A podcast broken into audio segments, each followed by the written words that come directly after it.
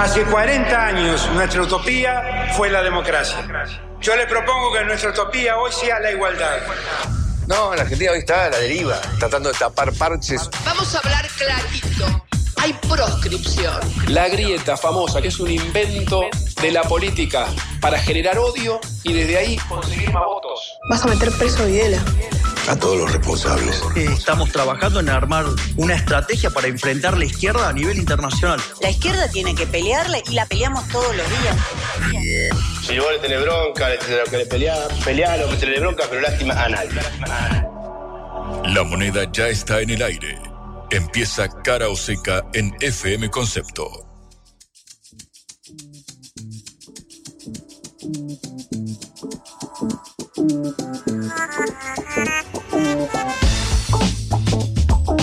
Muy buenos días o muy buenos calurosos días o muy buenos sofocantes días, como quiera que se lo quiera presentar a este día, jueves primero de febrero, primer día del segundo mes del año, día de recambio vacacional, porque todos sabemos que en Argentina se eh, hacen vacaciones cada 15 días, de manera que ya estamos en el segundo, en el segundo mes de febrero, que siempre es más bajo que en enero.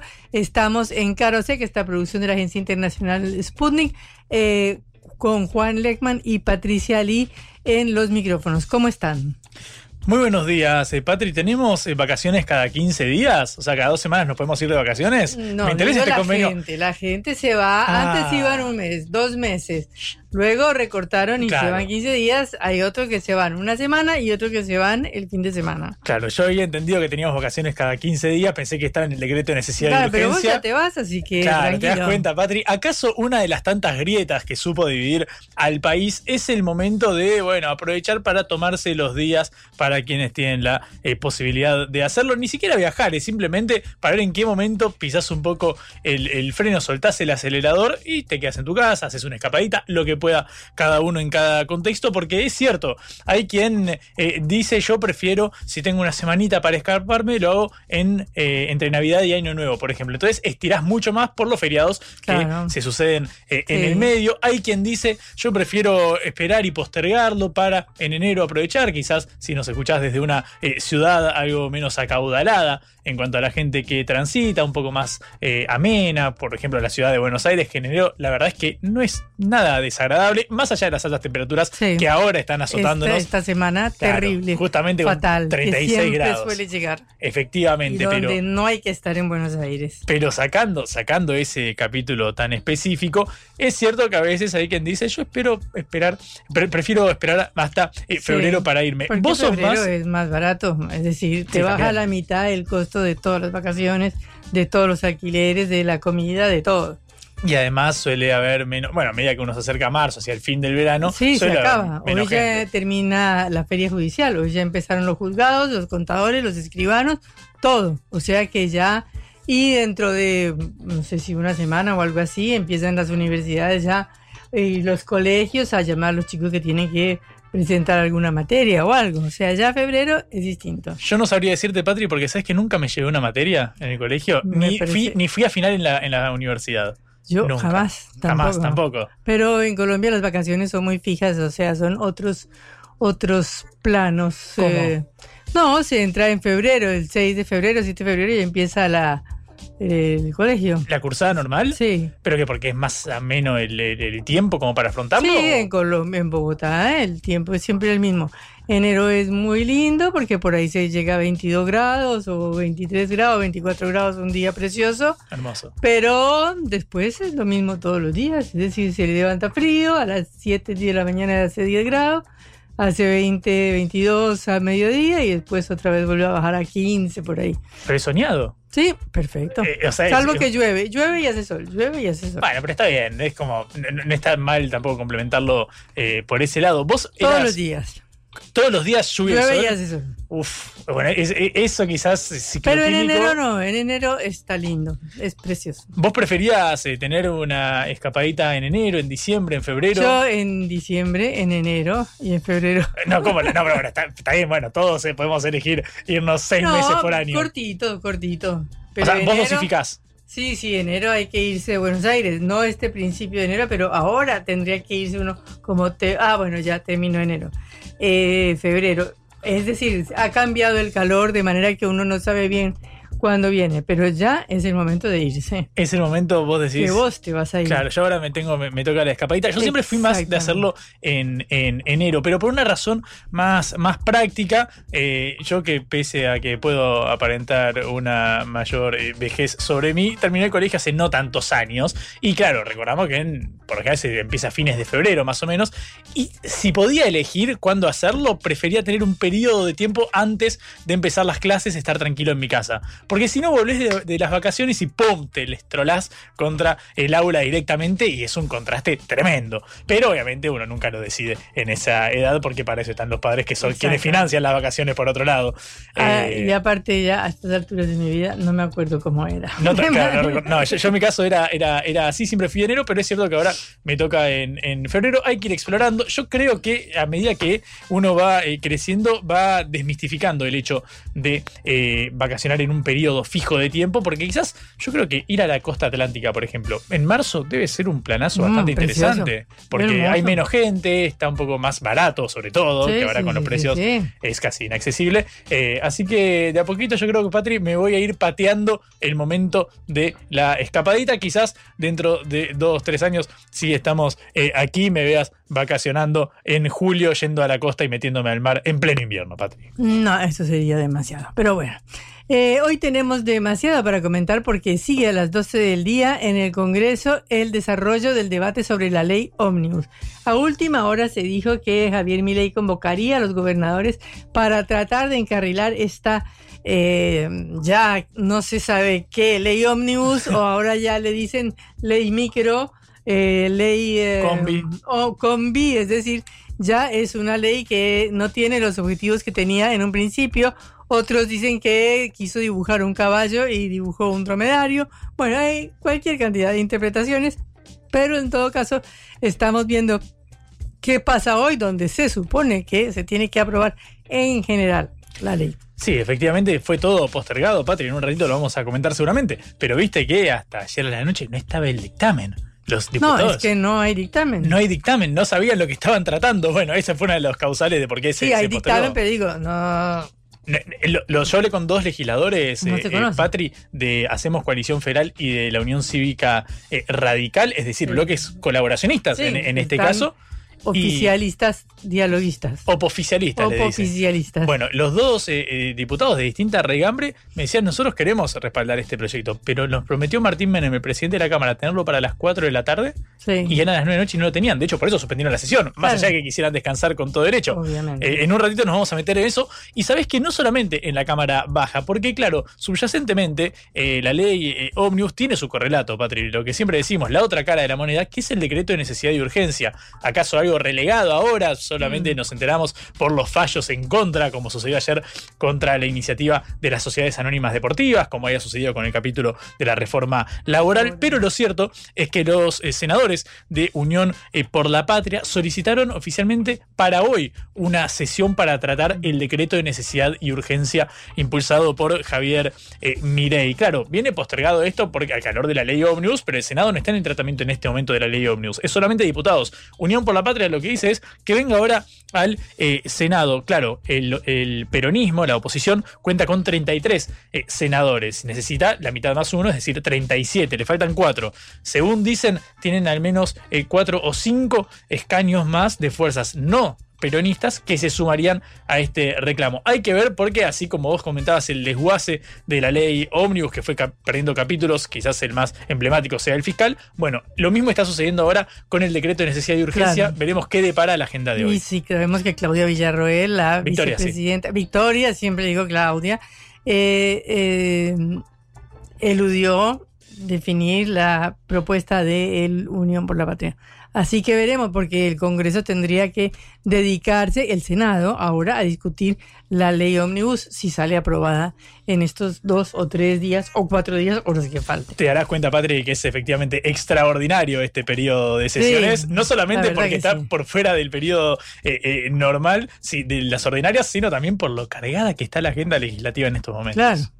Bueno, ese será nuestro, obviamente, tema de análisis fundamental, porque no podemos apartarnos de la realidad y analizaremos también otras cosas que se vienen. Ya ayer hablábamos de El Salvador, de las elecciones de este domingo eh, 4 de febrero, en las cuales Nayib Bukele, el presidente, se reelige amplísimamente eh, y hablaremos por qué razón es tan popular Bukele en este país centroamericano. Y también trataremos de comunicarnos con Francia para ver qué sigue pasando con este bloqueo a París por parte de los agricultores franceses y el rechazo a firmar el acuerdo con el Mercosur, que precisamente se basa en las restricciones que quieren imponer los agricultores franceses para que no haya más competencia con sus productos. Tenemos de todo, Padre. La agenda legislativa no es la única cargada porque cara o seca en esta edición primera, del primer día de febrero, parece que arranca con todo. Empezamos entonces. Cara o seca de Sputnik en concepto FM 95.5.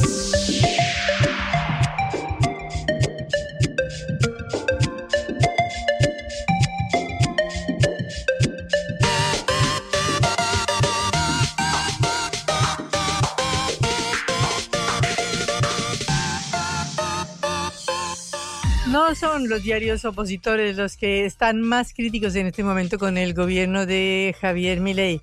Por ejemplo, el diario la Nación, que es absolutamente eh, no se lo puede calificar de ninguna manera, ni de izquierdista, ni siquiera de centrista. Empieza su titular, empieza su artículo que cubre eh, la discusión en el Congreso de la ley Omnibus diciendo por obra y gracia del propio gobierno, la ambiciosa ley bases con la que el presidente Javier Milei pretende sentar nuevos pilares fundacionales en materia económica, política, social y cultural que echen por tierra las que cimentó el kirchnerismo, quedó en buena parte convertido en letra muerta. En lugar de agotar las negociaciones con los bloques de la oposición dialoguista, optó por retirar la totalidad del paquete fiscal de la iniciativa que era el corazón que le hacía latir y corre el riesgo de perder durante la discusión en particular del texto, que se empezaría hoy, los pocos artículos claves que todavía quedan de en pie. O sea, no estoy hablando de un análisis de la oposición, no estoy hablando de página 12, estoy hablando de los medios que han apoyado a Javier Mirey de todas las formas posibles. De el, ¿Cuáles son los temas que todavía dentro de los artículos que quedan siguen siendo polémicos y discutibles? El primer lugar es el de las facultades delegadas, que ahora es el alma del proyecto, porque obviamente, ¿qué quiere hacer el presidente Milei?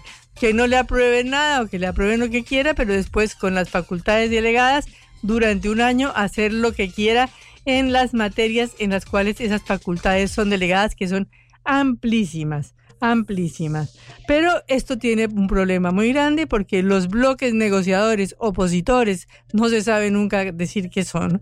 Eh, el bloque de Hacemos Coalición Federal de Miguel Pichetto, la coalición cívica, un sector de los radicales encabezado por Facundo Malnes, la cordobesa Natalia de la Sota, Margarita Stolbizer del GEN.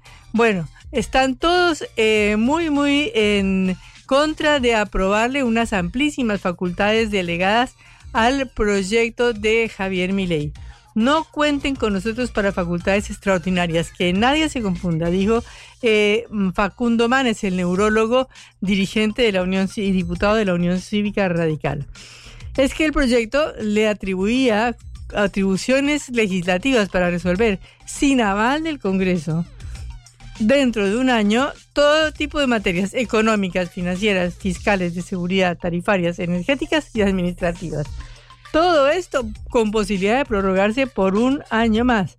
Es decir, eh, algo que le elimina el Congreso o hace, permite que el gobierno haga lo que quiera, lo que se le dé la gana, durante un año y quizás esto termine muchísimo menor a lo que pretende Javier Milei, que quizás no puede pretender a tanto con la fuerza parlamentaria que tiene de 38 diputados. Además, el otro capítulo es el de las privatizaciones, que eh, el bloque libertario, que tiene 41 votos porque ya ha sumado otros, tiene los votos del PRO para aprobarlo sin modificaciones, el partido de Mauricio Macri pero no tiene los suficientes votos para declarar sujetas a privatización 36 empresas públicas que el gobierno incluía en el proyecto. Porque tanto el radicalismo como el bloque Hacemos Coalición de Federal de Pichetto insisten en modificar el artículo no aprobar de una el listado de empresas públicas que propone el oficialismo, sino establecer un mecanismo de control y participación activa del Congreso. Porque recuerdan todas las privatizaciones de los años 90 que terminaron en ese eh, despliegue de desempleo, de miseria, de eh, quiebra de pueblos enteros al cerrarse IPF, al cerrarse eh, los trenes, al venderse los ferrocarriles y cerrarse miles de estaciones de tren que dejaron a pueblos hundidos y sumidos en la miseria. Ramal que cierra, ramal que para, ramal que cierra, decía Carlos Menem, y efectivamente así lo hizo. El problema es que esto le da una posibilidad a Unión por la Patria, a la oposición kirchnerista, de ganar en una votación en particular en estos artículos, lo cual sería un triunfo impensado porque hasta ahora Unión por la Patria se ha mantenido firme en no negociar nada, pero eh, si el artículo resulta rechazado, eh, cualquiera de los dos, o el de las facultades o el de las privatizaciones, y si hay una nueva redacción propuesta por la UCR y por estos centristas de Pichetto, eh, que tampoco tenga una mayoría fundamental, imperará el rechazo que proponen los kirchneristas. De manera que estamos en una situación complicada el gobierno de Javier Milei ha dicho que se va a reunir con los gobernadores ahora en algún momento, pero esto no está claro ni está preciso, porque eh, aparentemente lo que dicen en el bloque de Miguel Ángel Pichetto es que ellos estaban dispuestos a aprobar una buena parte del paquete fiscal y el gobierno decidió retirarlo unilateralmente, privando a los gobernadores de esta herramienta que suplía una serie de, las eh, eh, cuestiones que les quitaba Javier Milei por otros lados. De manera que eh, está muy complicado, sigue siendo muy complicado, o sea, es posible que el gobierno logre, lo, obviamente logre el apoyo de la ley, es posible que logre el apoyo de muchísimos de los artículos, pero ya sabemos que en privatizaciones, ya sabemos que en de facultades delegadas y posiblemente en el tema seguridad también se arme un problema importante a la hora de discutir en particular.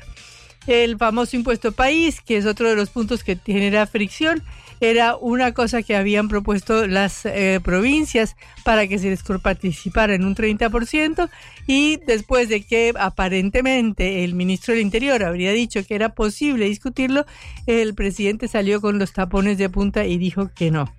De manera que eh, estamos eh, en una situación complicada que seguramente se resolverá con una aprobación general de la ley, pero habrá que ver qué pasa con esos artículos que son fundamentales y que eh, hacen al corazón de la ley. Por eso, otro periodista que tampoco tiene absolutamente un pelo de izquierdista, Roberto García, escribía en eh, página, en perfil, en el diario Perfil, que un camello es un caballo dibujado por una comisión legislativa.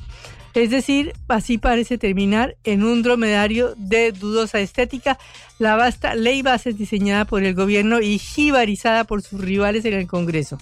No será entonces un pura sangre a competir en un gran premio, pero tal vez sirva para auxiliar a un osado y sediento aventurero en el desierto argentino. Al menos es lo que piensa Javier Milei, que ha instalado nociones de cambio y reformas que difícilmente tenga marcha atrás.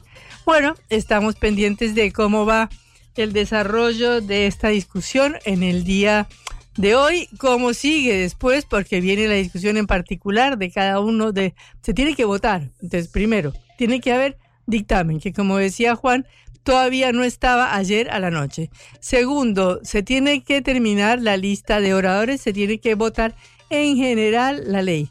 Después de que se vote en general la ley, eh, para lo cual también hay intervenciones de los diputados, se tiene que votar artículo por artículo, donde se tienen que escuchar todas las propuestas de todos los diputados e ir votando una por una cuál se acepta y cuál no se acepta. O sea, estamos ante un trámite legislativo larguísimo que luego de aprobarse la ley eh, tiene que pasar al Senado, donde a su vez le espera otro trámite similar. O sea que terminamos un enero que era de vacaciones y que no lo fue tanto y empezamos un febrero donde ya la actividad eh, judicial, la actividad bancaria, la actividad de las escribanías, la actividad de los contadores empieza otra vez, el país vuelve a tomar ritmo y entonces eh, veremos cómo este febrero eh, empieza con las principales decisiones que ha promovido este gobierno y si se las aprueba para empezar el año con un pie semiderecho. Blanco o negro, sí o no. A favor o en contra. Sputnik para la pelota para reflexionar.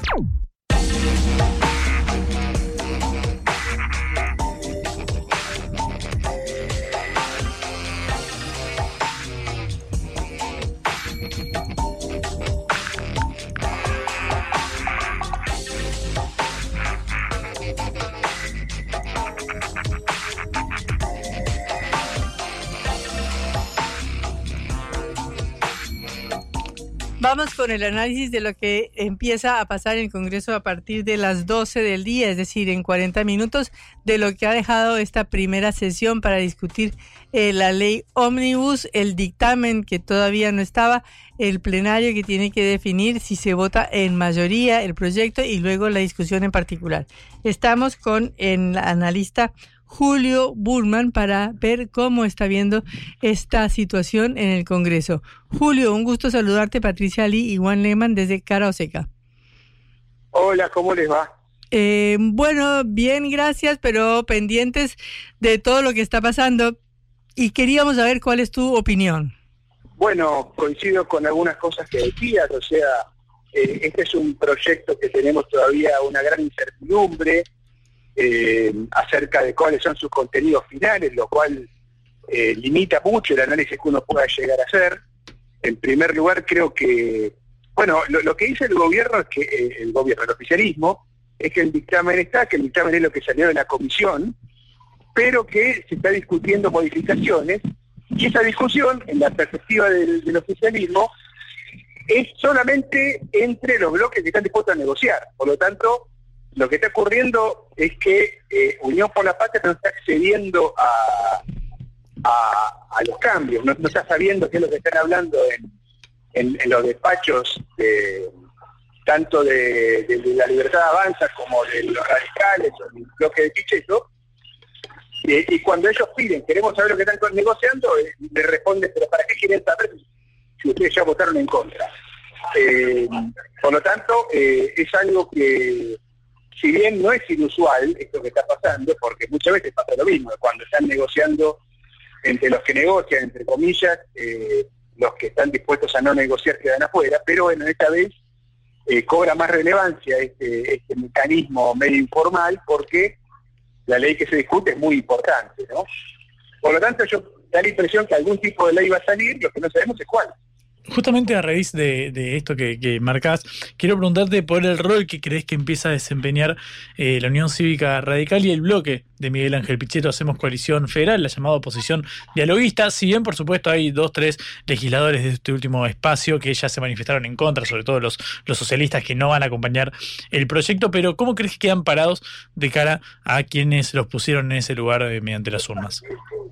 Mira, eh, yo creo que lo que está pasando es que eh, todos los bloques que no sean Unión por la Patria eh, son potencialmente colaboradores del gobierno, porque mm, es como que tenemos una, base de sustentación que es la libertad avanza más el pro más duro, pero todo lo demás de alguna forma pueden participar de las negociaciones. Eso es un poco lo que está dejando como lección esta negociación, ¿no? Eh, Unión por la Patria, bueno, más de frente izquierda, que son poquitos, está completamente en contra, eh, pero el resto puede negociar parcialmente, ¿no? Es como que hubiera dos oposiciones, una oposición eh, frontal y una oposición que negocia, y creo que los radicales en su conjunto están en la posición que negocia, porque si son los que... Ah, el límite son los que van a votar en general. Los que van a regresar en general el proyecto, creo que quedan de un lado opositor eh, pleno. Mm. En, y, en ese caso, viendo lo que ha sucedido, por ejemplo, con las eh, manifestantes, las militantes de la Unión Cívica Radical que estaban apostadas ayer frente al Congreso cantando el himno, se las llevaron detenidas, de hecho hubo bastante revuelo, la propia Unión Cívica Radical lanzó un comunicado exigiendo su, inmediata liberación, que ya fue concretada en horas de, la mañana eh, de hoy. ¿No crees que hay cierto contraste entre lo que sucede dentro del recinto y lo que pareciera haber expresado la UCR, por ejemplo, en su conducción? El presidente Martín Lustó, que se manifestó con un perfil mucho más opositor al gobierno que lo que está haciendo su propio partido adentro del Congreso. Nos vamos a enterar esta semana, Juan. Yo creo que sí, eh, pero esto viene pasando con muchos en la política que tiene los últimos días, ¿no? Que se manifiestan eh, muy eh, opositores en la retórica, pero después se comportan no tanto. Creo que vamos a ver cuáles son los radicales que votan en contra del proyecto en general y, si esos representan algún tipo de alineamiento dentro del partido. Por ejemplo, también ayer eh, Facundo Manes hizo un discurso muy opositor, pero si después vota en general, vota muchos artículos en particular a favor, yo lo pondría en mi clasificación de analista dentro de la oposición que negocia, no de la oposición frontal. ¿no? Mm. Eh, y, en, ese caso, ¿crees que esto puede servir como un activo para el peronismo, para Unión por la Patria, que puede quedar como, bueno, el bloque de, peso, por supuesto, más allá del frente de izquierda, pienso, por ejemplo, pero bueno, que tiene tres, cuatro escaños, pero ¿crees que puede darle al peronismo ese lugar de, única fuerza meramente opositora, netamente opositora? Eh, yo creo que sí, porque creo que es, eh, por un lado, el bloque más grande, al mismo tiempo el único que está dispuesto a a, no sentarse y al mismo tiempo creo que lo ayuda en el sentido de que facilita su una cierta unificación, ¿no? Porque si bien hoy el peronismo no tiene proyecto y no tiene liderazgo, tal vez lo que lo pueda mantener unido es la oposición a, mi ley y al PRO. Eh, de alguna forma esto como que contribuye a ordenar un poco el panorama. Entonces, ¿qué quedaría del proyecto? Porque entendemos que se eliminó eh, lo de las modificaciones al Fondo de Sustentabilidad del ANSES que pretendía el gobierno que pasaran al Tesoro para poder eh, utilizar esos fondos. Se eliminó el proyecto que modificaba el Código Penal para criminalizar la protesta, es decir, quedaron por fuera artículos importantes como la sanción a las organiza a los organizadores de manifestaciones, a los que definían una manifestación como algo de más de 30 personas. Eh, al principio era de tres personas nomás. Bueno, ¿qué pasa entonces? ¿Qué queda? ¿Cuál es la sustancia de lo que queda? Bueno, ojalá supiera exactamente qué queda, pero bueno, todo lo que dijiste aparentemente está afuera. Bueno, el paquete fiscal que dejó afuera, el, que anunció su, su exclusión el ministro Caputo el viernes pasado, eh, no sabemos exactamente el famoso impuesto país cómo está quedando, pareciera que es una de las últimas negociaciones. Bueno, la reforma política queda afuera también. Eh, quedó un proyecto bastante más pequeño, pero bueno, el, gobierno está mostrando una gran disposición a, excluir partes con tal de aprobarlo. Para el gobierno es muy importante aprobar aunque sea, eh, aunque sea en estas condiciones. O sea, lo fundamental sería las facultades delegadas y las privatizaciones. Sí, bueno, quedan muchísimas cosas, ¿no? Pero sí, las, principales, los principales componentes económicos están quedando afuera. Y muchísimas cosas quiere decir que son importantes a pesar de que se le apruebe solamente la mitad de lo que presentó. Bueno, ocurre también que eh, más de la mitad del proyecto original era bastante consensuado. De hecho, hasta Unión por la Paz se puede haber votado muchas de estas cosas eh, si se hubiera presentado la oportunidad. Obviamente no se iba a prestar porque Unión por la Paz había muchas, muchas ganas de quedar como la fuerza opositora. Pero qué de ellos, cosas como, no sé, el divorcio express, por ejemplo, creo que tenía un consenso del 100%.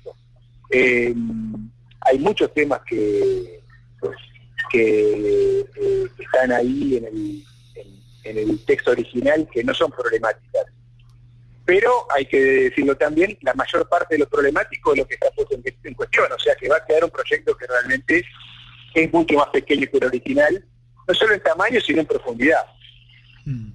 Em, estamos hablando con Julio Burman, analista eh, político. Julio, quiero ir un instante a algo que comentaba Patricia en su editorial, que es lo que sucede con los gobernadores de las, de las provincias que parecieran haber logrado marcarle la cancha en ciertos eh, puntos. Fue inicialmente con la ley eh, de pesca de los patagónicos, luego, bueno, lo que sucede con el tema de las reformas en materia fiscal, que es otro capítulo que terminó dando de baja el, el oficialismo. ¿Cómo estás viendo la composición del bloque de, de- gobernadores que se unen quizás a veces, a pesar de las, de las diferencias, como sucedió en el caso de los de la Patagonia, que tienen de la Unión Cívica Radical, de Juntos por el Cambio, del peronismo? ¿Cómo estás viendo el rol que, que desenvuelven? Bueno, lo que está pasando realmente es muy interesante porque acá no hay gobernadores oficialistas, ¿no? Eh, bueno, están los gobernadores de Cambiemos, pero tampoco eh, tuvieron un comportamiento mucho más cercano al gobierno que lo de Unión por la Patria o el peronismo. Por lo tanto, es como que de un lado está el presidente y de otro lado están todos los gobernadores. Eh, ahora, los gobernadores tampoco pueden ser un bloque homogéneo porque son todos eh, gobernantes de distritos que defienden sus, intereses jurisdiccionales y- y creo que se van a unir para ciertos reclamos, pero para otros van a negociar por separado. Por lo tanto, creo que no va a haber una lógica por delante, más allá de esta que decíamos, de que no hay gobernadores del oficialismo y hay un presidente además muy audaz en el sentido de estar dispuesto a enfrentarlos en su conjunto. Eh, como pasó el viernes pasado, cuando de cierta forma les dijo, muchachos, si ustedes no están conmigo, yo les voy a desfinanciar la caja. Eh, por lo tanto, creo que el panorama es, eh, es, totalmente inédito, ¿no? Porque el presidente Milei no es un presidente que tenga voluntad de negociación con los gobernadores. Él tiene una voluntad de enfrentarlos. Y está convencido que los gobernadores son parte del problema fiscal de la Argentina, porque au- aunque no tengan déficit, eh, los gobernadores nunca se ponen la, la camiseta, entre comillas, de la política económica. Siempre siguen lo suyo sin importar el resultado colectivo. Así que, desde ese punto de vista, y solo desde ese punto de vista, diría, me parece interesante lo que está pasando. En otros aspectos, no. Mm. Em, Julio, con respecto a otro, otro movimiento eh, que parece haber encausado, eh, sobre todo el reclamo contra el gobierno, es el rol del, sindicalismo con la CGT a la cabeza. Obviamente sabemos que tenemos un alto empleo eh, informal en el país, pero bueno, la CGT pisó fuerte y convocó a esta primera movilización y el paro general y demás. ¿Qué rol crees que pueden desempeñar estas organizaciones de la sociedad civil por fuera de la oposición meramente política o, o partidaria, como la CGT, los sindicatos, actores de la, de la cultura? ¿Qué rol crees que pueden desenvolver en esta etapa? Mira, en este, en este momento, y te diría todo este año, muy importante, porque van a ocupar, de cierta forma, el lugar vacío que deja la dirigencia política, ¿no? Eh, bueno, decimos hace un minuto que Unión por la Patria queda como una fuerza que se opone frontalmente al gobierno y que está bastante homogénea, pero bueno, carece de liderazgo, carece de eh, coordinación, y creo que ahí, cuando sucede eso en la historia argentina, de alguna forma el peronismo mira a la CGT como una suerte de columna. No quiere decir que te vaya a durar, porque después cuando surge el liderazgo político la CGT va a ser sustituida, ¿no? Eh, pero bueno, en el, en el corto barra mediano plazo creo que la CGT va a cumplir un rol como lo vimos en el, en el paro del 24. Julio, muchísimas gracias por estos minutos en Cara Oseca. Seguiremos viendo cómo sigue la negociación en el Congreso y cómo termina esta votación. Hasta luego. A ustedes, gracias. Era Julio Bullman, analista político, sobre la negociación en el Congreso de la Nación para aprobar la ley ómnibus. Cara o seca. Te contamos lo que otros callan.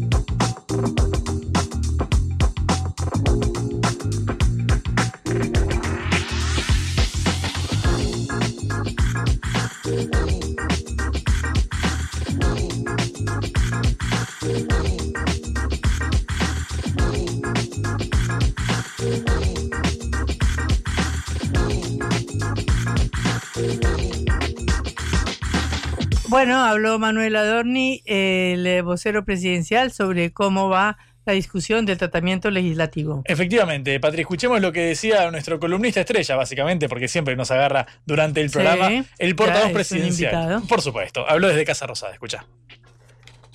En primer lugar, quiero eh, enu- enumerar algunas de las, de las medidas que, ha tomado, que hemos tomado para mejorar la situación de las micro, pequeñas y medianas empresas.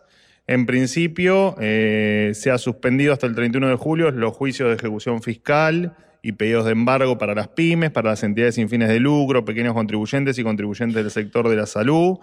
Eh, se procedió a reducir la tasa de financiación de los planes de pago de todas aquellas empresas permanentes que pertenecen a- al, al- grupo de pymes y eh, además se anunció que se dará acceso al mercado de cambios para cancelar deuda comercial con el exterior a más de 10.000 micro, pequeñas y medianas empresas, facilitando, por supuesto, los eh, procesos de importación y exportación de comercio exterior en general.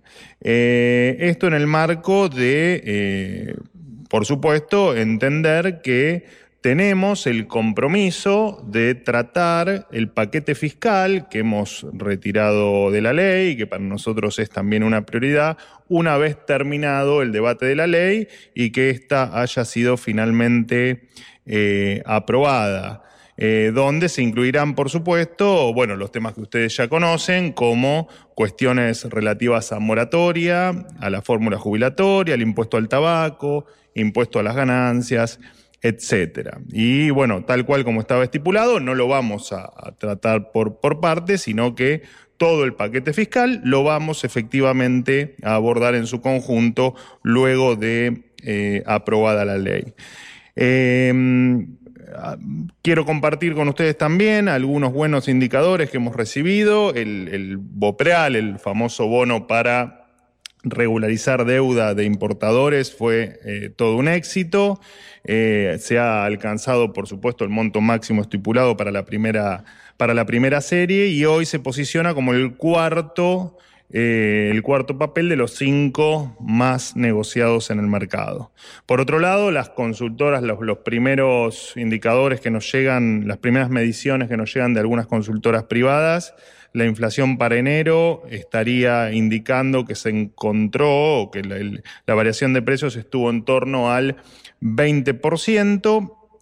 Y además, como por supuesto todos ustedes saben, el directorio del Fondo Monetario Internacional completó la séptima revisión del acuerdo con, ah, que tiene con Argentina y aprobó el giro de 4.700 millones de dólares, tal cual estaba previsto. A- Alguno de ustedes me hacía alguna pregunta estos días, a ver si la visita de- del, jefe de gabinete post eh, tenía que ver con alguna complicación en términos del acuerdo. Claramente no era así, tal como les había dicho, pero aquí está por supuesto, eh, la confirmación y eh, esto, por supuesto, ratificando los esfuerzos que estamos haciendo eh, en este camino de lograr el déficit cero y el orden de las, eh, de las cuentas públicas. En relación al incendio en Parque Nacional Los Alerces, el Gobierno Nacional está trabajando para llevar, por supuesto, tranquilidad a la población y dar respuesta a los afectados.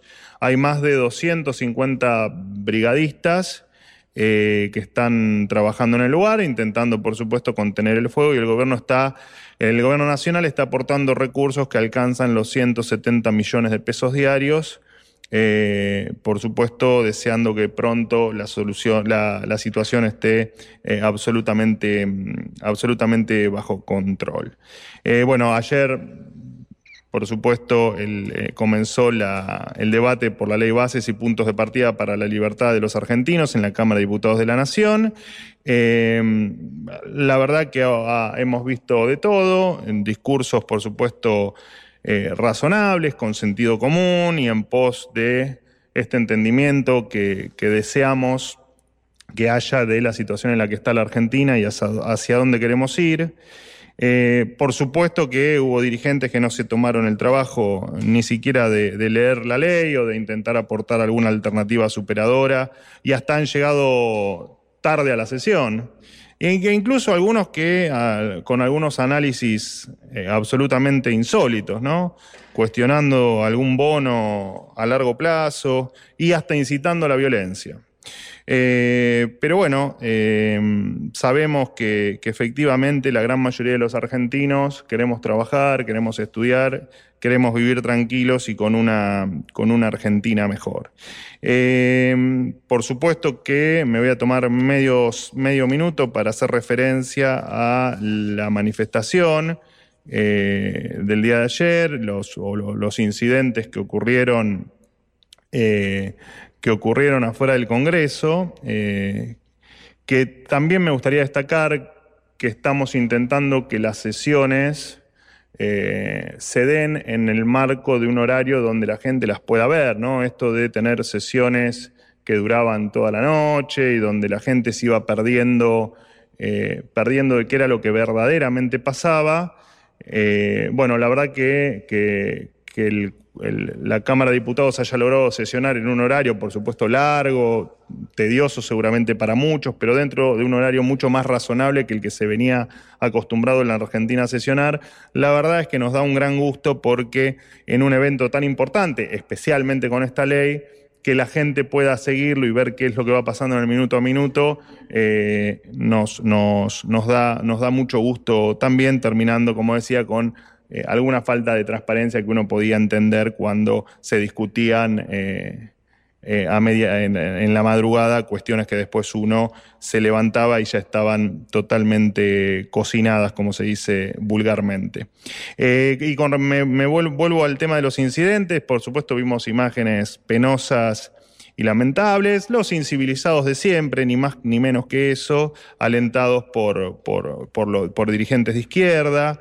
Eh, en fin, mm, solo algunos episodios para, para recalcar, una diputada nacional, incluso ex candidata a presidente, acusando a la ministra de Seguridad de provocar a la izquierda por el solo hecho de poner efectivos policiales en las inmediaciones del Congreso para garantizar el orden. Eh, la verdad es que nos pareció vergonzoso. Em, también vimos a, eh, bueno, Manuel Jove, que es un, mi solidaridad para con él, la solidaridad de todo el gobierno por las agresiones sufridas, eh, que también hay un video, así que todos ustedes vieron cómo fue agredido un compañero de ustedes por estos mismos incivilizados. También hubo dirigentes de, de otra fuerza política que no es la izquierda, también siendo agredidos por los manifestantes. Em, bueno, después eh, un dirigente social que de repente estaba desmayado, de repente se recuperó rápidamente y tuvo la capacidad de seguir insultando, eh, e incluso a periodistas. Y también vimos a periodistas que ideológicamente tal vez no sean afines a, algunos planteos de la, de la ley, pero también agrediendo a golpes a ciudadanos que iban por la calle solo por el hecho de suponerlos de tal o cual ideología. Así que muy penoso todo. Eh, pero bueno, entendemos que estas imágenes que vimos ayer, todos los argentinos, no reflejan otra cosa que la desesperación de gente que evidentemente están absolutamente desconcertados con el camino que está tomando la Argentina. Bien, hasta ahí la palabra de Manuel Adorni, mucho más extensa que en otras oportunidades, habrás notado, eh, Patri, porque, claro, hubo un bastante un clima bastante caliente adentro del Congreso, pero sobre todo afuera del eh, recinto. Por ejemplo, cuando eh, estas cuatro eh, eh, jóvenes militantes radicales, una de ellas menor de edad, fueron detenidas por la policía, un diputado del peronismo encima, Eduardo Toñoli, que es, intentó subirse al móvil policial que la trasladara. Esto suscitó un comunicado de la Unión Cívica Radical pidiendo la inmediata liberación. Martín Lustó, el presidente del Partido Centenario, también lo expresó en sus redes sociales en ese sentido. Finalmente, a última hora de la noche de ayer fueron liberadas, alguna de ellas herida por eh, la, violencia con la que, estuvo sometida ahí, estaban cantando el himno en la, en la vereda. Eso fue lo, que, lo más eh, llamativo de todo. Pero dentro del recinto también se dio con el episodio que llegamos a contar ayer al aire, Patri, que fue este hombre que agredió a la diputada Miriam Bregman. También Otro tanto sucedió con eh, Leonardo eh, Sosa, el hombre de Revolución Federal. ¿Recordás cuando fue el atentado a Cristina Fernández eh, de Sí. Kirchner? Que estaba siendo investigada esta organización di- eh, dirigida por Jonathan Morel, un joven libertario. Carpintero. Claro, efectivamente, carpintero, que le encomendó una obra a la familia Caputo. Caputo, efectivamente. Pero bueno, esto ya lo hemos comentado en Mm. extensión. Lo cierto es que estaba Jonathan Morel de Revolución Federal y nadie entendía por qué, qué hacía ahí. Si bien no está directamente vinculado a la causa por el eh, eh, intento de, de asesinato, de, de magnicidio de Cristina Fernández de Kirchner, sí está por el hecho de incitación a la violencia contra dirigentes políticos. Cuando los- le preguntan por qué, cómo hizo para ingresar al recinto el joven Jonathan eh, Morel, salta la ficha de que estaba en la lista de invitados de Lilia Lemoine, la diputada libertaria, quien hemos entrevistado en este programa. Ella lo negó, dijo yo estoy sesionando de las 9 de la mañana, no sé quién confeccionó la lista, lo cual es bastante razonable, no creo que diputado por diputado estén describiendo quiénes pueden entrar. Lo cierto es que estaba habilitado y por eso tenía la pulsera roja típica con la cual se ingresa al recinto, con lo cual el clima estuvo caldeado toda la eh, jornada. Así como le estuvieron algunos discursos. Uno dice, bueno, ¿qué discursos fueron los más sobresalientes? Y bueno, obviamente los de la Libertad Avanza que respaldan el proyecto, o los del PRO y los del eh, peronismo en contra. Pero naturalmente no fue eh, así, Patri, porque desde la Unión Cívica Radical, si bien es un bloque que mayoritariamente va a acompañar en general la aprobación del, del proyecto, como comentabas vos, hay voces disidentes. Estaba la de Rodrigo de Loredo, claramente encolumnado con el oficialismo, el jefe de bloque, pero emergió también la de Facundo Manes, quien en algún momento tuvo la aspiración de ser presidente, también un outsider, podríamos decir, si bien viene de la militancia universitaria y, y demás en el radicalismo, ingresó a la política partidaria estrictamente hace poco tiempo. Bueno, Siendo un famoso neurólogo y el presidente de la Fundación Favarolo. eh, eh, efectivamente, eh, en un momento Facundo Manes tuvo la posibilidad de hablar y de un discurso más con un calibre opositor que oficialista. Uno tendría a creer que después de este discurso va a votar en contra del eh, proyecto. Pero escucha eh, con qué énfasis, sobre todo, hablaba Facundo Manes ayer en su alocución en el Congreso. La situación de la Argentina es dramática, producto de los continuos fracasos de los gobiernos anteriores, de un lado y del otro. Pero acá no veo ninguna autocrítica, veo mucha soberbia y poca humildad, de ambos lados. Y mientras discutimos en este recinto, un jubilado, a pesar de haber trabajado toda su vida y contribuido al fisco, hoy no puede comprar la medicación, su medicación. Una madre no puede alimentar a sus hijos porque el precio de los alimentos es imposible. Matan a un chico por un celular en la calle, los jóvenes se quieren ir del país, la gente no puede alquilar, la familia, un padre de familia, una madre de familia no puede alquilar y algunos incluso viven en la calle. Crece día a día la desesperación en la Argentina. Y el presidente Milei hizo campaña prometiendo que el ajuste lo iba a hacer la casta. Y lo primero que hizo cuando llegó al poder fue rodearse de la casta y hacer un ajuste tremendo y brutal sobre la clase media, los sectores populares y la clase trabajadora. Gran parte de sus votantes están cayendo en una nueva desilusión, una nueva desilusión en la Argentina, que va a crecer más en los próximos meses cuando aumente todo. No se puede gobernar sin razón, y mucho menos sin razón y sin sensibilidad social. Todos los días toman decisiones improvisadas, tienen marchas, contramarchas, para un ajuste intolerable en nombre de la libertad. ¿Qué libertad? ¿La libertad para quién? ¿Para unos pocos, para los privilegiados de siempre? Esta es la democracia que según la Constitución debe asegurar los derechos para todos los argentinos. El presidente se cansa de citar a Alberdi y grita en todos lados que la justicia social es una aberración. Sí, escuchen bien, el presidente argentino dice que la justicia social es una aberración y es injusta. Alberdi, Alberdi decía que la constitución es la carta de navegación para construir una gran nación. Acá subyace un claro mandato, el de un capitalismo con rostro humano, donde el progreso económico y la justicia social marchen justas, juntas. La justicia social, señor presidente, además de estar en nuestro deber moral, y se lo digo como médico, de tener compasión por los demás, sobre todo por los más vulnerables, está en la Constitución. Además, el presidente reafirma la dolarización, lo que generaría una, una pulverización de los salarios, aumento de la desigualdad, un imán para los narcos, si no vean lo que pasa en Ecuador. Y además, la dolarización sería abandonar definitivamente el proyecto de desarrollo argentino. Nuestra Carta Magna, en su artículo 75, señala que tenemos, de ver, tenemos que tener una moneda propia, que se emita en la Argentina. Señor presidente, no hay duda, la dolarización, si ocurre, es inconstitucional. Si usted avanza con esto, muestra que está poniéndose como un poder por sobre los otros. No lo vamos a permitir. Le vamos a decir que no a los populismos de izquierda, a los de derecha, a los que ejercen el poder con prepotencia, a quienes descalifican, a los que aprietan, en las redes sociales, a los que se creen iluminados y solo ofrecen pedantería, histrionismo, teatralidad, conductas antisociales e improvisación, a los que aborrecen el diálogo, a los que quieren imponer dogmas irreales e ideas fanáticas y además quieren facultades extraordinarias. No cuenten con nosotros para facultades extraordinarias. Que nadie se confunda. Queremos un país moderno, próspero, integrado al mundo, Defendemos la economía de mercado, la iniciativa privada, y se lo digo como médico, docente, científico y emprendedor, que da trabajo todos los meses. Queremos leyes modernas, queremos ser más eficientes y competitivos en la economía, queremos un Estado más eficiente, honesto, con menos regulaciones y que funcione, sobre todo que esté al servicio de la gente.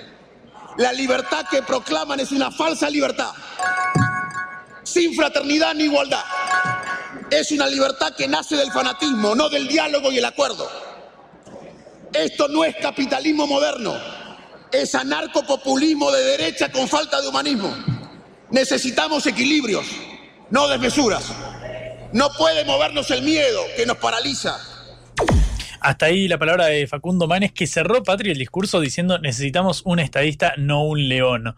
Bueno, en ese tono fue el discurso de un diputado de la Unión Cívica Radical de Nuevo Bloque que va a votar a favor de la ley eh, en, general, pero bueno, con ciertas disidencias claras en este eh, caso. La última cortita para cerrar al menos este capítulo del local es eh, algo que charlábamos recién con Julio Burman, con el politólogo, referido a la relación con los gobernadores. Patri, viste que está subiendo el tono de esta contienda, al menos entre el Poder Ejecutivo y ciertas provincias como la de La Rioja, como la de eh, Ricardo Quintela, el gobernador eh, provincial, porque, claro, Guillermo Francos, el ministro del Interior, cuyo nombre estamos escuchando cada vez con más frecuencia, le advirtió a Quintela que la cuasimoneda ya aprobada por la provincia, el, BOCADE, eh, por la legislatura provincial, es contraria a las disposiciones del Banco Central e incluso de la Constitución. Claro, ¿qué medidas puede adoptar el Poder Ejecutivo? Básicamente sanciones, es decir, no sería algo muy terrible para la provincia, ya consideró esta posibilidad, de hecho lo han dicho los principales impulsores de la, de la medida, que sin embargo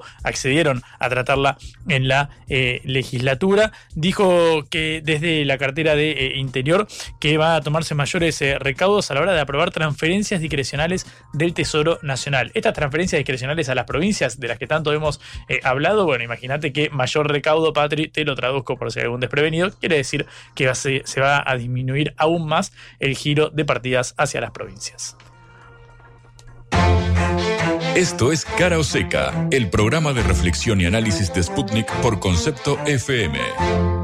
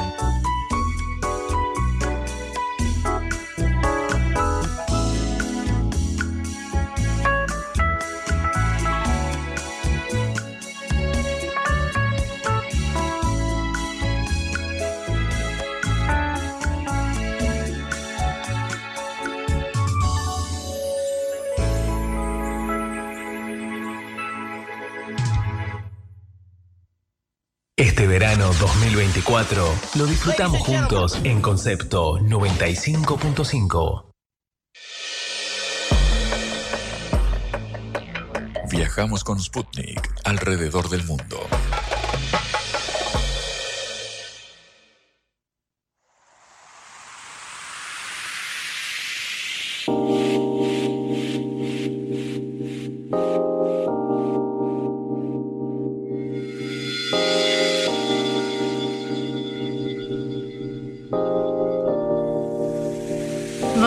Referiremos ahora a las elecciones trascendentales eh, que se van a dar en El Salvador este domingo 4 de febrero, en las cuales, como ya dijimos antes, el presidente Nayib Bukele eh, va a ser reelegido con toda seguridad, con un porcentaje de votación altísimo, dejando a la oposición muy, muy, muy lejos de cualquier papel o de cualquier posibilidad electoral. Eh, ya sabemos que Bukele, que empezó siendo el eh, candidato o el presidente más joven de toda América Latina, elegido en 2019, ahora busca su reelección, algo que ha sido cuestionado porque eh, se modificó la constitución o se permitió que la corte que la corte aceptara eh, la presentación de Nayib Bukele, a pesar de que, de acuerdo con algunos textos constitucionales, esto no sería posible. Pero de cualquier manera, negar la popularidad de Bukele en su propio país y en otros países de América Latina azotados por la violencia sería imposible cuando ha logrado bajar la violencia a unos niveles mínimos después de ser o, el país más, uno de los países más violentos del mundo, para decirlo más en general. Estamos en línea con Luis Contreras, eh, analista de eh, El Salvador, para hablar precisamente de las elecciones de este domingo. Hola Luis, un gusto saludarlo. Sí, buenos días, un saludo hasta, hasta Argentina, de aquí desde El Salvador. Bueno, Luis, ¿cómo van esas elecciones de este domingo?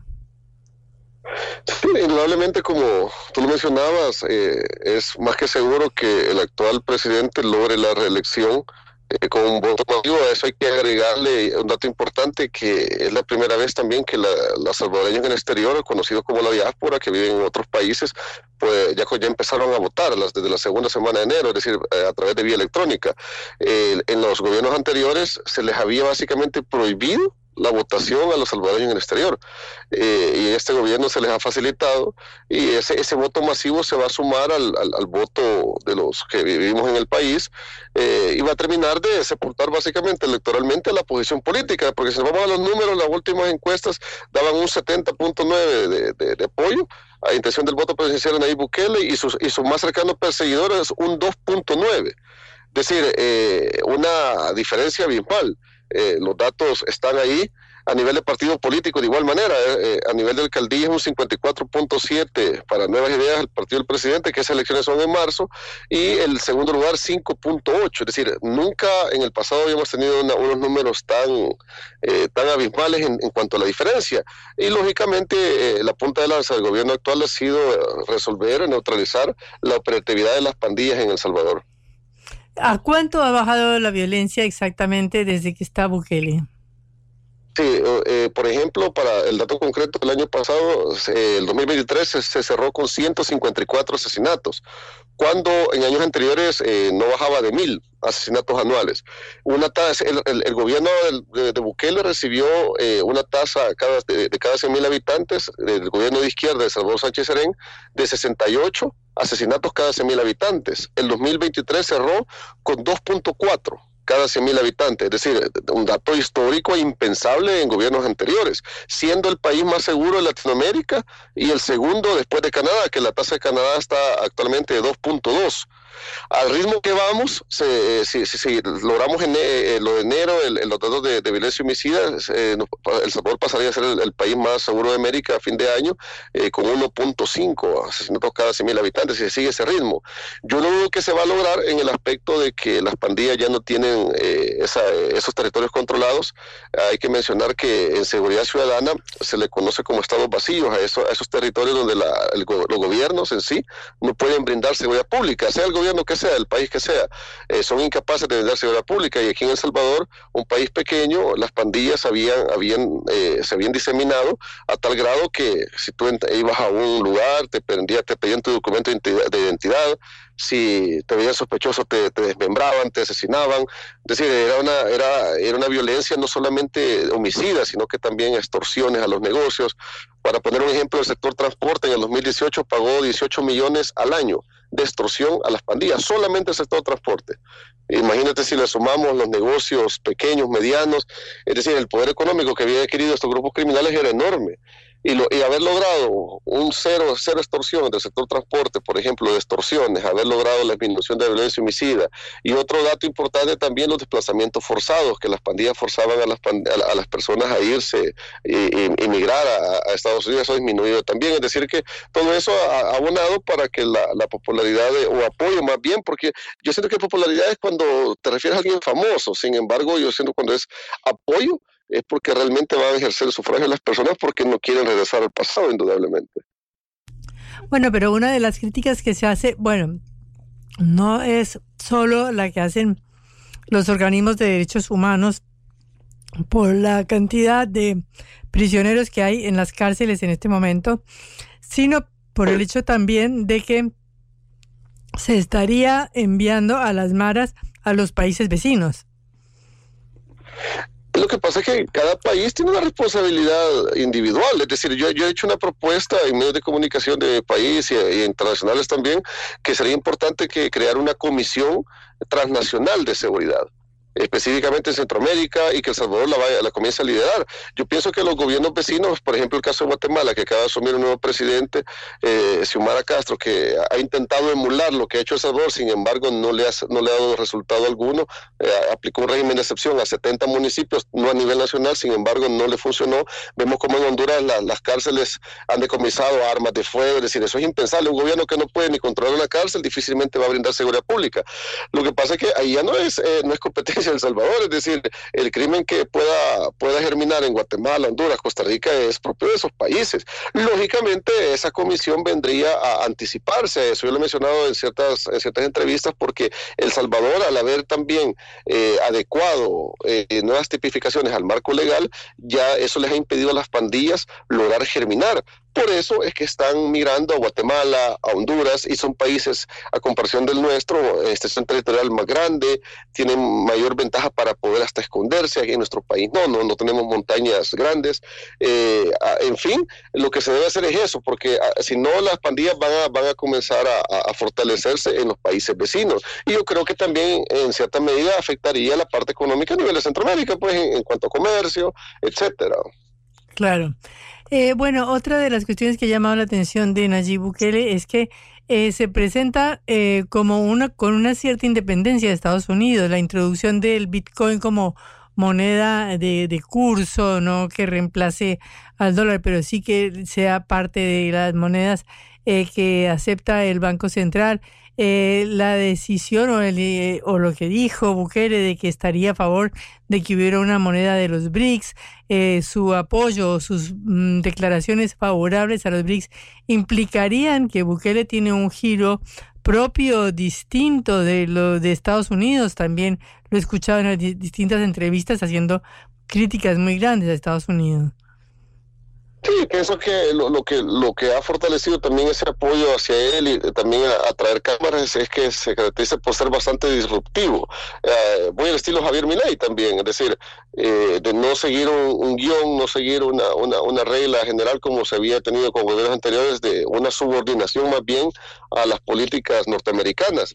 Eh, yo creo que al final inclusive fue bien marcado convocó hace un par de años a, a los embajadores de diferentes países y les mencionó eso, es decir, así lo parafraseo, cuando mencionó de que, de que o sea, déjenos arreglar la casa y, cada uno somos independientes, es decir, no sé si ustedes pudieron, pudieron ver eso en las noticias cuando realmente los convocó y les hizo ver eso, es decir, que, que él no iba a permitir así, así de fácil una injerencia directa, como había pasado en gobiernos anteriores. Eso que mencionas de la, de la cuestión de, lo, de la, una, una moneda, es decir, esa independencia creo que no es el primero en buscarla, en Sudamérica lo, lo, quisieron hacer con el Sucre, eh, vemos en, el caso de Estados Unidos, eh, perdón, de Europa con el euro, por ejemplo, hay una moneda más fuerte.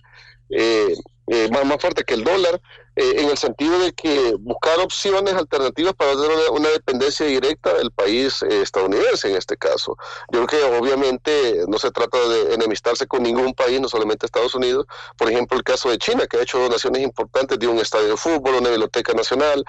Eh, lógicamente ese, ese, ese ajedrez geopolítico, yo creo que los países, las primeras potencias mundiales son los que lo juegan, y los países que se ven beneficiados no se trata de, de- de- ser enemigo de uno o del otro, sino creo más bien eh, potenciar cualquier ayuda de cooperación sin, sin permitir una injerencia directa de un país eh, que, que está brindando esa cooperación.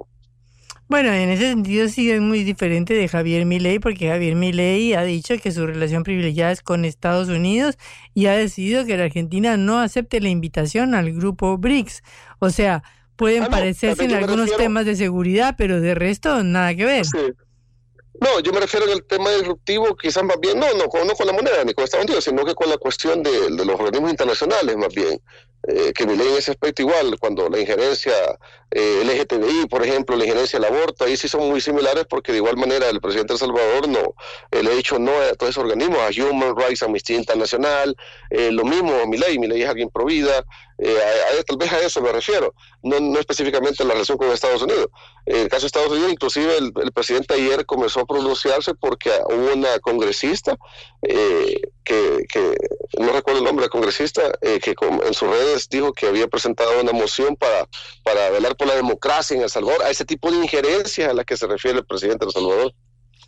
No, no, sí, yo entiendo. Yo lo que digo es que la ubicación internacional y la política en general de Javier Milei es absolutamente distinta de la de Bukele, por más de que puedan tener en algunos elementos parecidos en su discurso de seguridad, sobre todo con Patricia Bullrich, ¿no? La ministra de Seguridad. Pero mm, en su ubicación geopolítica son uno para un lado y otro para el otro, o por lo menos en ubicaciones distintas. Eh, de- otra pregunta, eh, ¿quiere decir que los dos partidos tradicionales que han manejado la política de El Salvador, como Arena y el Frente Farabundo Martí de Liberación Nacional desde los años eh, 90, podríamos decir, en adelante, o desde los años 80, han sido totalmente desplazados? Un fenómeno que sí tiene que ver mucho con lo que pasa en el resto del continente, ¿no? Sí, definitivamente. Según la última encuesta, eh, aquí va, va a haber una, va a haber una modificación de 84 diputados. Han habido reformas importantes. Eh, tenemos, tenemos actualmente 262 municipios y se van a reducir a 44. Es un país pequeño con tantos municipios fragmentados, es decir, eh, hace años atrás, sin embargo, por, por, por interés político no se hacía. Eh, y de diputados de 84 se va a pasar a 60 diputados. Y según la última encuesta, eh, los diputados de, del Partido Nuevas Ideas del presidente ganarían 57 curules. Arena solamente dos y el PDC uno, es decir, que el Farabundo Martí, el Partido Izquierda, no lo daría ninguna, eh, ningún diputado y probablemente desaparezca eh, del espectro eh, político del país. Incluso estos dos diputados de Arena es muy probable que solamente logre uno, porque al sumar, la, al sumar los votos de la diáspora, de la, de los salvadoreños exterior, ya el, la, la, diputada por San Salvador de por Arena, la que entraría en este, en este, en este escenario, ya no lo daría su curul. Así que es muy probable que sean inclusive 58, no ya de 60. Sí, es una es decir, barbaridad. mayoría- es Sí, impresionante. Eh, es un Sí. desplaza, un cambio total. A través del, Ajá, y a través del voto popular, es decir, en ningún momento el presidente ha desaparecido. Eh, y mire, eh, un dato importante de mencionar, porque inclusive cuando él corrió la primera vez, eh, cuando quiso inscribir a su partido Nuevas Ideas, eh, se, lo, lo- se lo bloquearon y no le permitieron. Eh, Ese dato lo estoy mencionando porque a veces en otros países no lo conocen. Viene él, respetando eso, se inscribió en un partido que se llamaba Cambio Democrático. Y el Tribunal Supremo Electoral de aquel entonces elimina Cambio Democrático. Es decir, que la, la, la, la, la idea era que él no corriera como, como candidato a presidente. Y cuando todos pensaban que él ya no iba a correr, se inscribió antes de medianoche en el partido Gana. Y así es como apareció como candidato al día siguiente. Es decir, tuvo que escribirse de escondida. ¿Por qué menciono esto? Porque hoy se habla de la dictadura y en ningún momento prohibió a ningún candidato inscribirse o eliminando un partido político. Y por el contrario, en aquel momento lo bloquearon por donde fuera posible para que no fuera candidato y al final terminó ganando la presidencia. Fue un escenario eh, interesante porque hoy cuando viene la oposición, por eso es que han disminuido en apoyo popular, por eso que eh, me gusta mencionar esto, porque la gente no cree ese discurso. Perdón. En el sentido que no hay una coherencia. Cuando sabemos que en su momento Arena que, y el Frente, para Mundo Martí, que eran los que tenían a, sus personeros en el Tribunal Supremo Electoral, eran los que buscaron eh, bloquear esa candidatura. Ahora, como han perdido un total apoyo de la población, ahora se apelan a la comunidad internacional, a congresistas estadounidenses que vengan a salvar de la dictadura, y es hasta risible para, la, para la mayoría de la población. Incluso eh, la otra semana salió una entrevista nuestra también que vinieron de RT, eh, que parece que de Rusia también. Eh, y ellos hicieron un sondeo también en el, centro histórico de San Salvador y toda la gente está contenta con el gobierno. Es decir, eh, al final estos datos de las encuestas, todas, todas, absolutamente todas están en la misma sintonía. Y tú sabes que esos son datos técnicos, pues decir, ¿cuál es la, excusa de la oposición? Que la gente tiene miedo de opinar y que por eso dicen que van a votar por el presidente. Es decir, han caído en una ridiculez que al final eh, este, este domingo, 4 de febrero, se va a terminar de sepultar esa oposición política. Y mira, al final creo que son procesos históricos de cada país. Ya es necesario en El Salvador que tanto Arena como el FMLN, llamémoslo como unas marcas ya no viables electoralmente, desaparezcan y surjan nuevos partidos políticos, porque es importante la pluralidad, es decir, eh, no es sano para una democracia que solo exista un partido único, indudablemente. Sin embargo, que surjan nuevas opciones eh, con nuevos rostros, nuevas propuestas, nuevas ideologías, es decir, pero ya Arena, el FMLN como tal, ya sus gobiernos fueron incapaces de controlar el crimen, por un lado, y a eso agreguémosle que los dos gobiernos de izquierda eh, están asilados en Nicaragua, porque están prófugos de la justicia. De Arena hay un eh, presidente condenado a 10 años por corrupción, el otro también estaba, estaba siendo investigado, que falleció, y así sucesivamente. Es decir, esa parte histórica vino a afectar a estos partidos y por eso es que ya no son opción alguna, ni, y, aunque fueran nuevos rostros de diputados, solo el hecho de decir que son de Arena, ya, ya, la gente no tiene credibilidad alguna. ¿Y cuál es, para terminar, la relación que se establece con los vecinos? Porque en Nicaragua sigue el gobierno de Daniel Ortega, en em, Guatemala se ha eh, ganado Bernardo Arevalo y en Honduras Sandra Torres, todos de una orientación aparentemente más izquierdista, ¿no? Fíjate que es interesante porque eh, yo veo que en Sudamérica, bueno, he estado trabajando muy de cerca en Perú, en diciembre estuve dando unas conferencias de seguridad en Lima y, veo que Sudamérica todavía maneja mucho la cuestión de izquierda, derecha. Fíjate que aquí en El Salvador hasta eso vino a, ser disruptivo la Bukele en el aspecto que vino a, a borrar del mapa ese, ese escenario de izquierda, derecha. Aquí la, las personas ya no, se puede decir que no se identifican de esa forma. Yo creo que en Sudamérica todavía es muy marcado y tal vez en otros países de, vecinos de Centroamérica.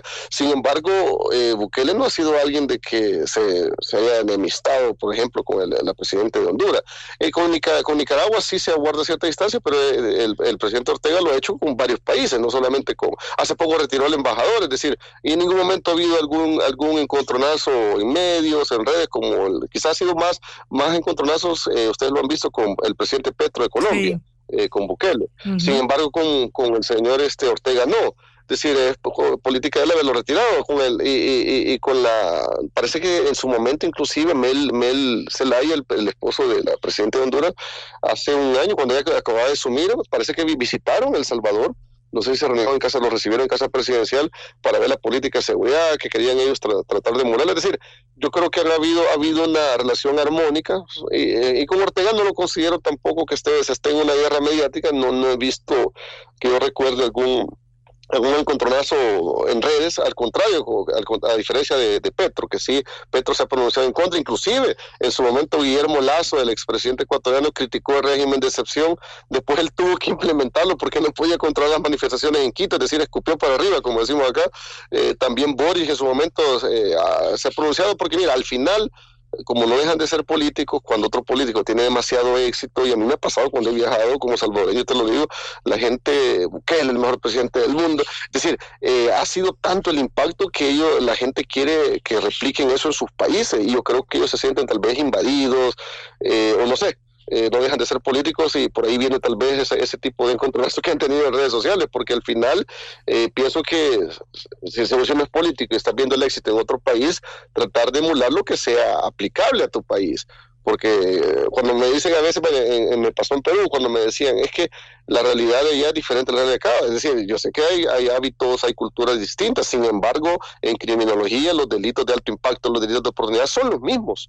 Robos, hurtos, asesinatos, O sea, es decir, ¿cómo me van a decir a mí, soy especialista en seguridad, que, que no se puede implementar un modelo porque es otro país? Me, me explico, es decir, eh, como seres humanos cometemos los mismos delitos. La diferencia es que hay que hacer un estudio del marco legal, la política criminal, cómo está el sistema carcelario para hacer un andamiaje eh, sistematizado y que trabaje de forma coordinada, como se ha hecho en El Salvador. Que eso sería hasta para otra entrevista, explicar Claro. cómo, cómo, cómo, cómo se ha logrado esta realidad, porque no se iba de la noche a la mañana. Eso no se iba, como lo, lo- lo- lo quiso implementar Honduras, por eso no le dio resultado. Claro.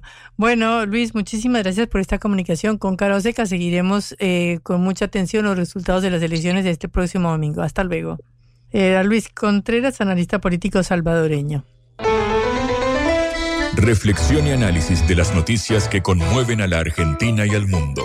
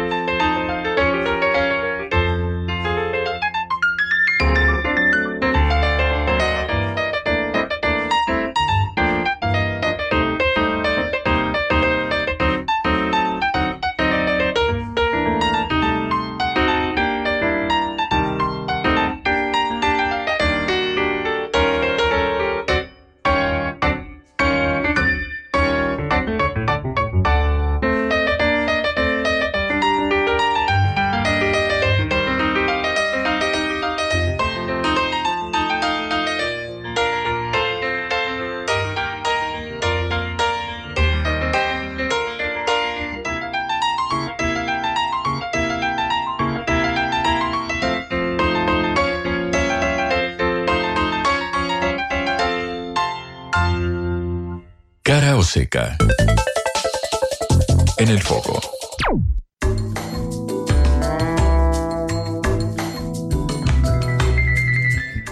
Se extiende la protesta de los agricultores franceses que no solamente ya bloquean París y que bloqueaban el mercado central de París, un punto estratégico eh, para la distribución de alimentos, sino que ya se extendió a Portugal, Bélgica, España e Italia. En especial llegaron a Bruselas, donde están reunidos los líderes de la Unión Europea y eh, por supuesto que hicieron hogueras, hicieron llamas, subieron a sus vehículos, entraron a la capital belga con un estruendo de motores, petardos, bocinas eh, y que llegó hasta el Parlamento belga y hasta donde se está reuniendo la Unión Europea en este momento para discutir las medidas económicas y las medidas para proteger la agricultura. Estamos en línea con eh, eh, García, periodista en Francia, para hablar sobre esto. Gioconda, un gusto saludarte. Patricia Lee y Juan Lehmann desde Buenos Aires. ¿Qué tal, Patricia? Buenas tardes. Efectivamente, hoy es el cuarto día de movilización de los agricultores aquí en Francia y el bloqueo continúa de las carreteras exactamente de Ile-de-France. Eh, los tractores también han entrado a Bruselas, donde ya hoy se celebra una cumbre europea, una cumbre europea, pero uno de los representantes eh, de los agricultores jóvenes está pidiendo que se paralicen estas manifestaciones. Eh, sin embargo, ya el primer ministro de Francia ha prometido una ayuda de 150 millones de euros para los criadores de en este verano, para- específicamente para los, para los criadores este verano. Y eh, esto es un plan, en realidad, eh, aquí en Francia le decimos ecollito, que está destinado específicamente a reducir el uso de pesticidas, también está paralizado. Eh, este representante del Estado ha anunciado que se aumentarán las mejores condiciones de vida de los agricultores y que eh, los umbrales de extensión para la transferencia de productos agrícolas es lo que ha prometido. Hay que señalar, como ya lo decías, que no solamente los agricultores franceses se están uniendo a esta manifestación, sino también agricultores de España y de Bélgica. Por ejemplo, el día de ayer y el día martes, eh, el transporte público, tanto en Francia como desde Francia hacia los países de eh, Bélgica y de España, estaban re- siendo retrasados.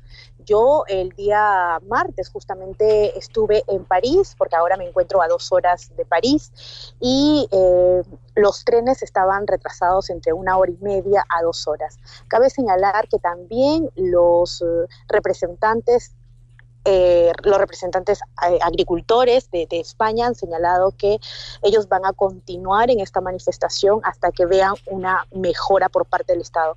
Cabe precisar también que ellos están reclamando mejores pensiones, además un mejor presupuesto a, a ellos, porque aquí en Europa los precios, hay una inflación bastante eh, fuerte cada vez, entonces como que no se les está reconociendo verdaderamente el trabajo que ellos están haciendo.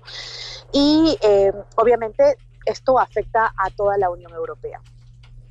¿Qué perspectiva hay entonces de la negociación con el Mercosur, ya que este es uno de los temas cruciales para eh, la relación entre Europa y nuestro bloque continental? en realidad aún no hay nada específico. Lo que sí sabemos, eh, Patricia, es que las autoridades de, de Francia están reuniéndose con algo o con otras autoridades de, de, la Unión Europea, pero también con algunos representantes eh, agrícolas. Sin embargo, no hay nada concreto hasta el momento. Es por eso que los bloqueos continúan en diferentes carreteras de, de Francia y también de, de Bélgica y España.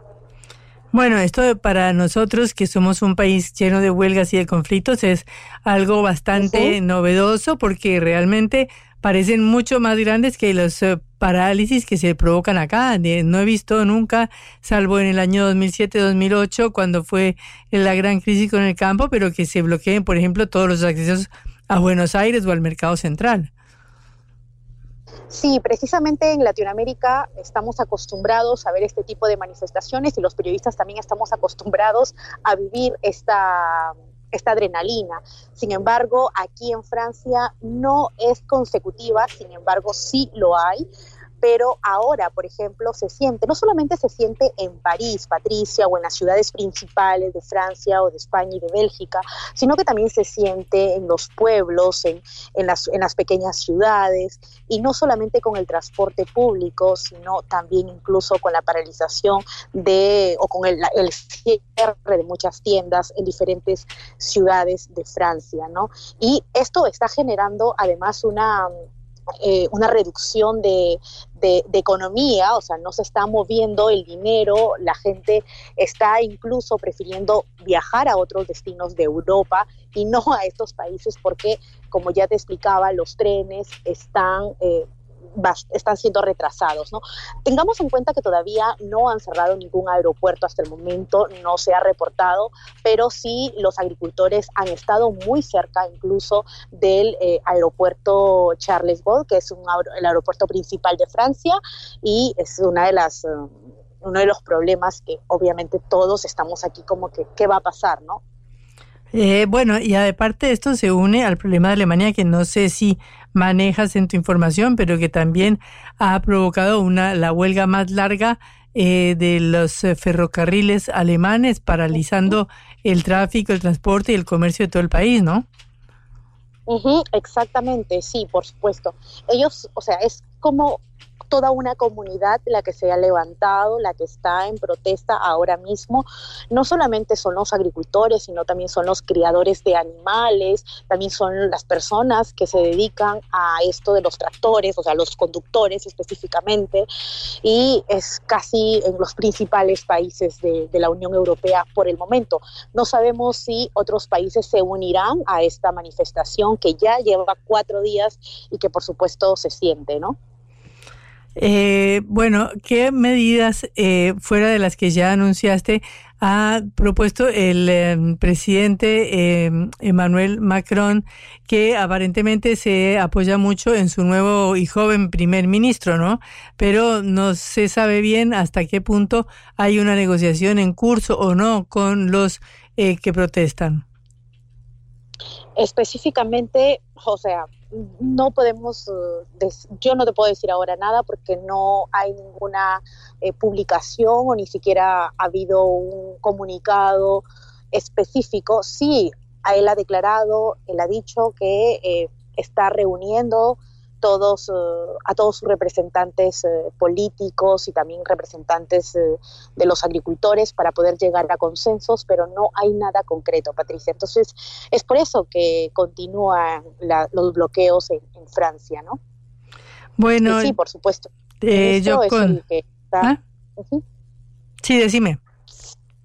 Sí, decía, y ese como que el primer ministro el que está intentando anunciar ciertos, ciertas medidas pero no hay nada que les convence a los agricultores todavía, pese a que ha señalado que son 150 millones de euros que se les va a destinar a este grupo de personas a partir de este verano que empieza en junio, pero aún así no es, eh, eh, no, no es mm, tan importante para los agricultores que les den 150 millones, no es suficiente, ellos están reclamando aún más. Shokonda, muchísimas gracias por estos minutos desde Francia anunciándonos o informándonos sobre la situación que se vive en el país. Hasta luego. Hasta luego, gracias. Era Yoconda García, periodista en Francia. Esto es Cara o Seca, el programa de reflexión y análisis de Sputnik por concepto FM.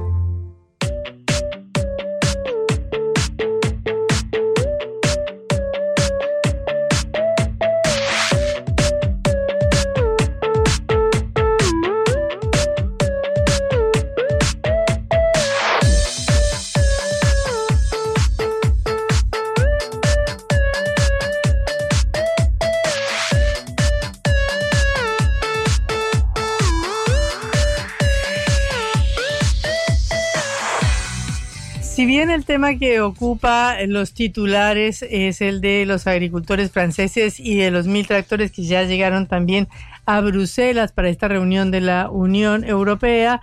El problema fundamental que discute la cumbre de la Unión Europea hoy es el de la ayuda a Ucrania.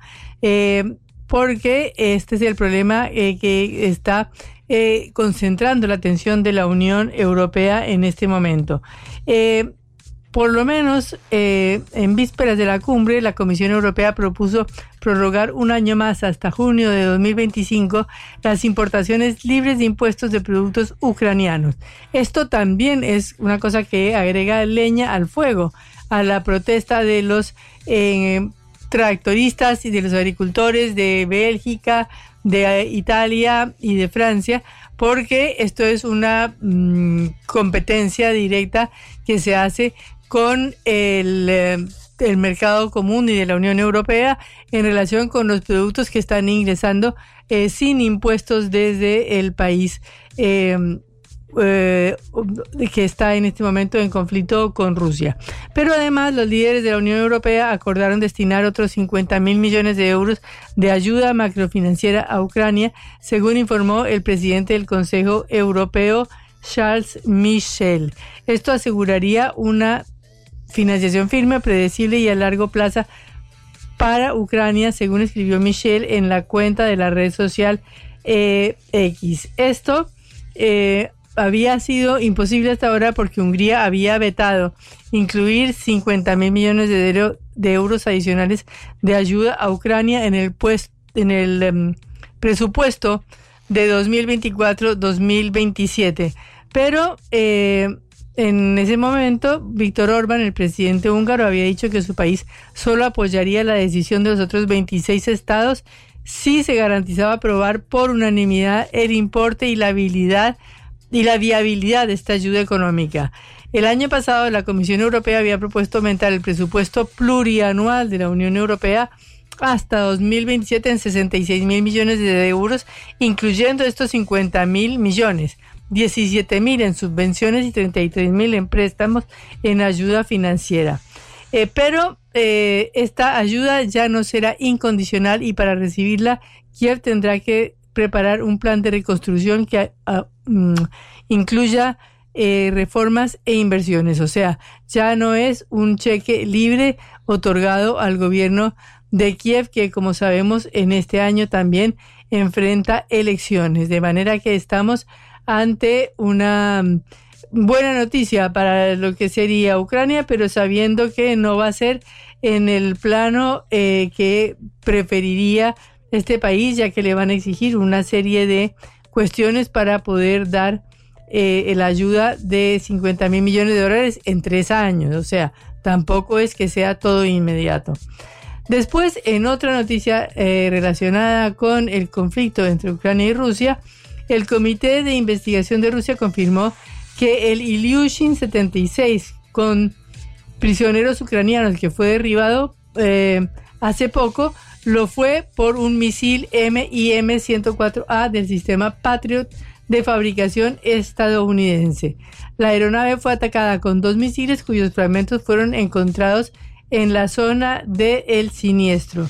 De manera que este ataque a un avión que iba lleno de prisioneros eh, ucranianos que iban a ser canjeados por otros eh, y que era una medida a favor de Ucrania, eh, fue aparentemente destruida por los dos misiles Patriot que fueron disparados y que por supuesto no fueron disparadas por Rusia. Había 65 militares ucranianos prisioneros para su traslado e intercambio, además de seis miembros de la tripulación y tres acompañantes. Estas son las noticias que nos llegan desde el foco del conflicto entre Rusia y Ucrania, el apoyo de la Unión Europea condicionado y durante tres años y la confirmación de que el Ilyushin 76 con 65 prisioneros fue derribado por misiles del sistema Patriot de Estados Unidos.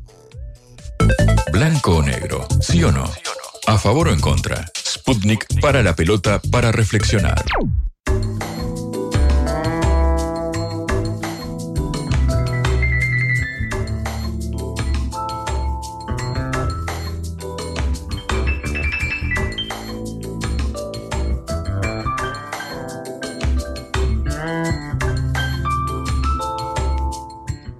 Bueno, vamos a hablar de Javier Milei y de analizar cómo le ha ido, ¿no? En estos cortos días porque no llegan a ser ni dos meses todavía de gobierno. Efectivamente, Patricia, hablamos de política internacional, además de los cortos días, podemos hablar de los cortocircuitos que ha habido con otros eh, mandatarios. Ya hemos hablado en extensión sobre los casos de Luis Ignacio Lula da Silva o de Xi Jinping, los presidentes de Brasil y China respectivamente. Pero claro, recordás que eh, a inicio de esta semana se sumó Gustavo Petro a fines de la semana pasada cuando Milei, bueno, lo tildó de comunista asesino a Terrible. eh, su par, Al presidente de mi país. a su par colombiano. Efectivamente, eh, Eh, Patricia. Hacer un comentario antes de que presente la nota. Eh, Gustavo Petro, eh, en realidad es muy difícil confirmar de que haya participado en alguna acción eh, armada del M-19, pero Gustavo Petro fue el gran forjador de la paz del M-19 y del desarme del M-19 en 1990 y fue uno de los principales redactores de la constitución actual de la República de Colombia, que se basó en ese de acuerdo de negociación de paz. Y durante años y años y años Gustavo Petro fue el senador más votado del país porque en Colombia se vota por circunscripción nacional para los senadores.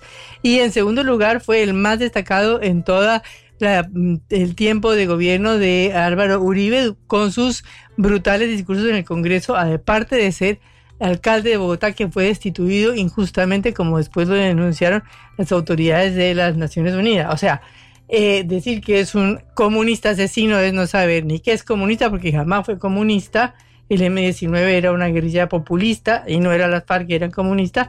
Y asesino también es como decir que Patricia Bullrich ponía bombas en los jardines de infantes. Sí, en- efectivamente, en este caso no creo que a Petro lo nombre como parte de su gabinete, como sí sucedió con la actual ministra de Seguridad. Exactamente. Pero eh, lo cierto es que, bueno, hasta ahora no se ha desdicho de estas fuertes declaraciones que suscitaron, como ya contamos, la respuesta desde la Cancillería y la respuesta pública de Petro en un, en un acto, con obviamente bajándole un poco lo- los tantos a esta creciente eh, tensión. Lo cierto es que sobre esto, padre, hablé con Juan eh, Venturino, analista internacional, a quien hemos entrevistado en reiteradas oportunidades, porque, claro, me interesaba enmarcar estas declaraciones a Petro en el contexto de lo que había sucedido con Xi Jinping y con Lula da Silva. Sabemos que en el caso de China, bueno, hay que ver qué sucede con el swap, eh, por ejemplo, eh, que aún se mantiene eh, se frenó. vigente, claro, pero está frenado técnicamente. Bueno, me interesa preguntar cómo va a inscribirse esto en la realidad latinoamericana que está afrontando, porque el otro a quien había tildado de esa manera era a Lula da Silva, que de hecho no vino al acto de Asunción, como sí lo hizo su rival Jair Bolsonaro. Bueno, de todos estos temas hablamos con Juan Venturino. Te escucho te invito, perdón, te invito a que escuchemos la nota. Bueno, muchas gracias por eh, atendernos. Eh, como te comenté, la idea es hablar solamente sobre estas, eh, estas declaraciones de Javier Milei en torno a Gustavo Petro y las que ya había pronunciado sobre Xi Jinping, sobre Lula da Silva. Quiero empezar justamente por, por el último episodio. ¿Qué lectura te merece lo que ha dicho Milei sobre Petro y obviamente la respuesta que ha llegado luego desde el presidente colombiano? Qué difícil, ¿no? En principio, primero, gracias por el llamado. Y, y segundo es, qué difícil es ponerle mesura a tanta desmesura, ¿no? La realidad es que una persona cuyas palabras bailan en el video de la contradicción, un día elogia la sinceridad, al día siguiente te teje mentiras con hilos de desconfianza en un bordado muy detallista, ¿no? Esta es la realidad, estamos frente a una figura presidencial que eh, no ahorra en ese sentido en desencantos. Lo cierto es que eh, independientemente de su desconocimiento de las relaciones internacionales, claramente no hay un equipo que lo esté asesorando. La Argentina y cualquier país que se precie de su seriedad frente a este tipo de declaraciones debería primero enviar una consulta al Ministerio de Relaciones Exteriores y en todo caso, si hay algún presidente que no le cae en gracia, debería ser más moderado en las formas. Esto es si la Argentina tuviera un presidente serio. Tristemente, la Argentina en ese sentido, nuestro amado país, eh, ha perdido ese horizonte y, y lamentablemente lo dicho por mi ley no es la excepción, en el sentido de que la Argentina ha transitado un recorrido eh, ciertamente errante en los últimos años en lo que a las relaciones exteriores eh, se refiere, ¿no? Y esto es una cuestión que a quienes analizamos las relaciones internacionales y a un público en general, a cualquier ciudadano de a pie, eh, obviamente nos entristece y además nos preocupa, ¿no? Porque tener una relación mala, por ejemplo, con China, o tener una mala relación con Brasil, que es nuestro principal socio comercial, o establecer un vínculo muy estrecho con alguna de las potencias extranjeras, ya de por sí nos ha traído en la historia de la Argentina complicaciones. Esto, por supuesto, no ayuda y no colabora, ¿no? En ese marco, eh, eh, Juan, a la luz de lo que ha sucedido antes en las otras experiencias que, mencionábamos, ¿cómo crees que repercute esto en el posicionamiento internacional de, nuestro país? Bueno, eh, también tristemente tengo que decirte que fuera nos conocen, saben que la Argentina hoy te dice A y dentro de un año y medio te dice B y en tres años te dice C. Esto, en ese sentido, a nosotros nos deja mal parados. Por supuesto que igual hay relaciones que van a trascender estos vínculos y estos dichos, eh, porque entienden que los argentinos no son sus representantes nada más, que hay una, una Argentina que, insisto, y una institucionalidad que trasciende eh, a estos dichos. Digo, las personas que trabajan en el servicio del comercio exterior, de las relaciones internacionales, las que tienen vínculos bilaterales estrechos, por ejemplo, con nuestro hermano país Brasil, eh, la realidad es que entienden que esto, por supuesto, no les agrada, no lo festejan, pero que no va a cambiar eh, un vínculo comercial, por ejemplo, el que tenemos nosotros en términos de eh, intercambio a la hora no solo de, lo que es la agroindustria, sino, por ejemplo, el intercambio comercial que hacemos en términos de repuestos de autos, de autos terminados, que tanto Brasil produce y vende en la Argentina, como en algunos casos nosotros le vendemos a Brasil.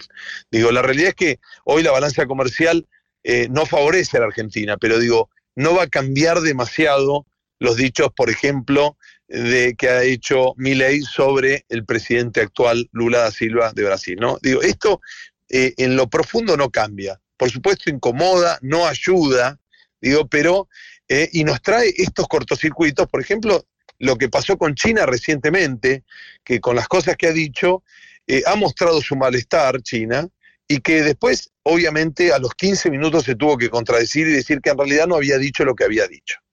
Esto es lo que está pasando hoy, no nos toman en serio, ¿no?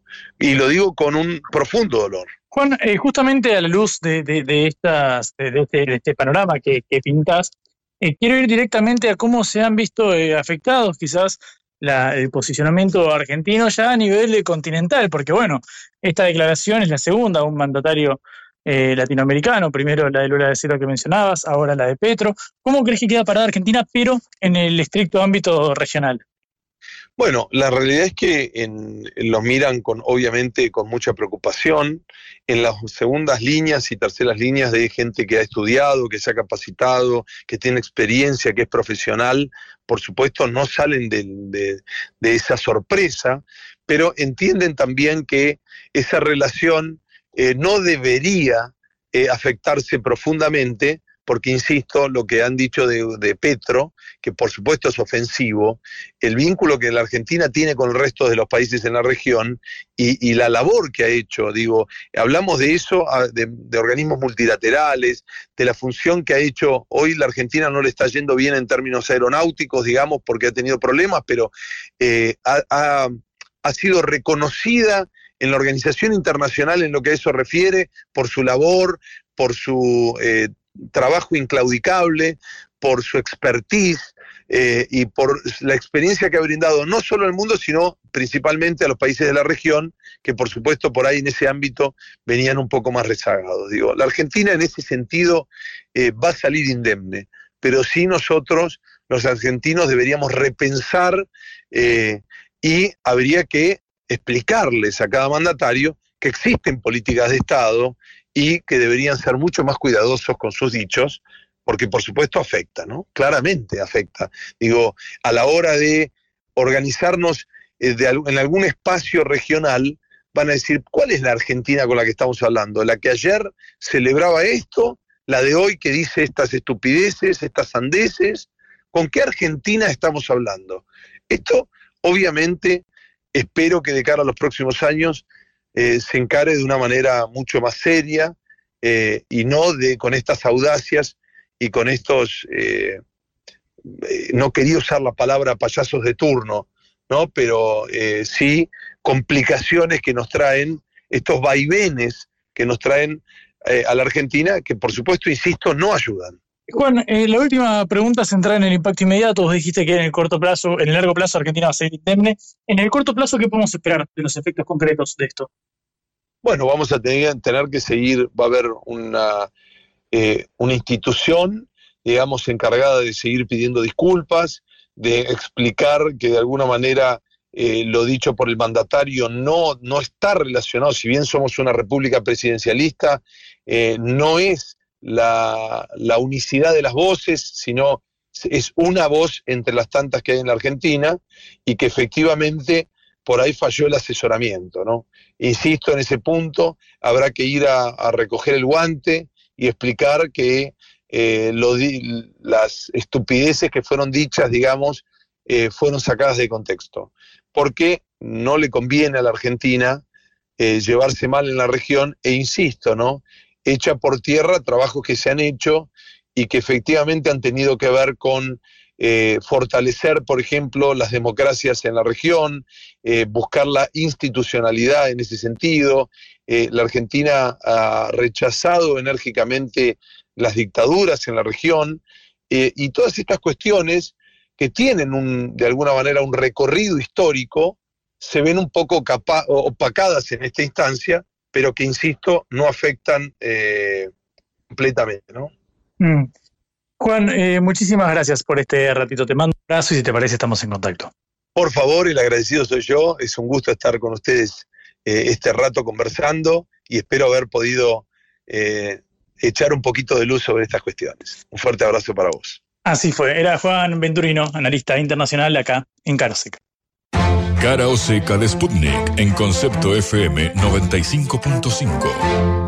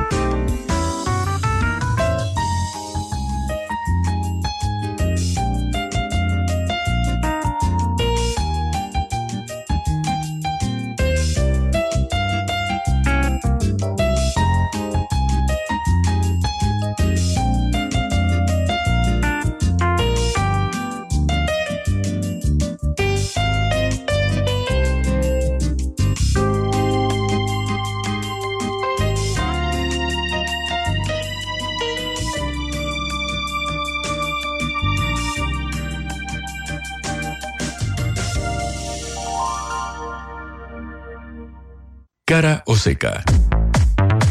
Te contamos lo que otros callan.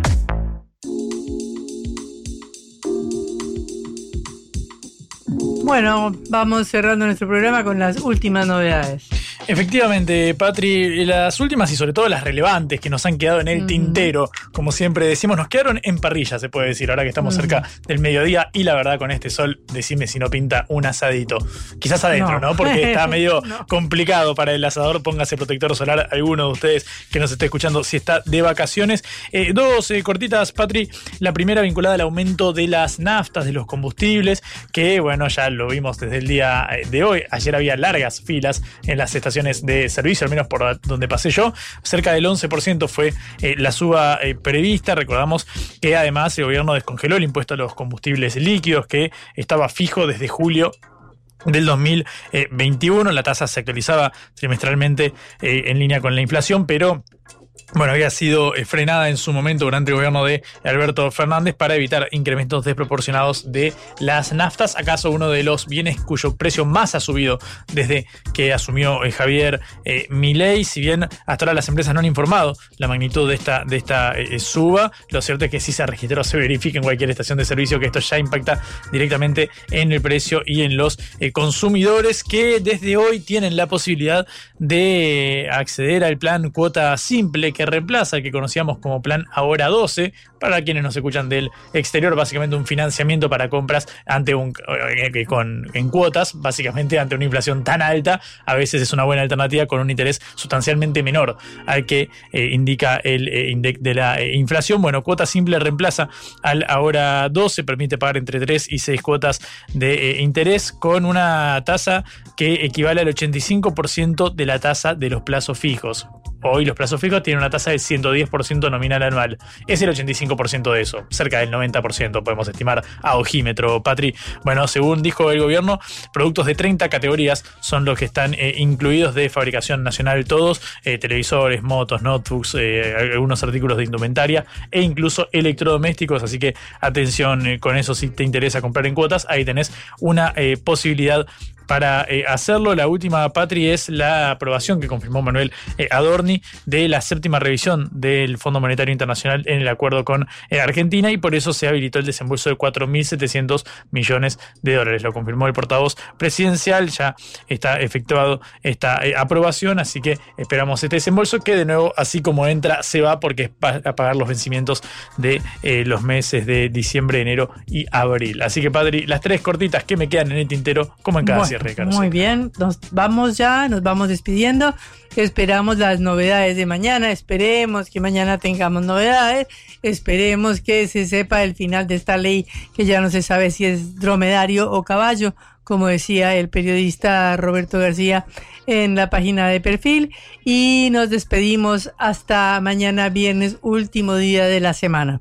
Efectivamente, Patri, en este programa que hicimos con Johnny Valderrey y Celeste Vázquez en la operación, Augusto Macías en la eh, producción, nosotros dos al aire, que si nos quieren volver a escuchar pueden hacerlo en sputniknews.lat. Pueden seguirnos por las redes sociales en Telegram, entren a Telegram y activen eh, ahí la notificación porque en arroba Sputnik Mundo pueden enterarse de todas las novedades de América Latina, de Argentina y de todo el mundo mundo, Patri. Hasta luego. Chau.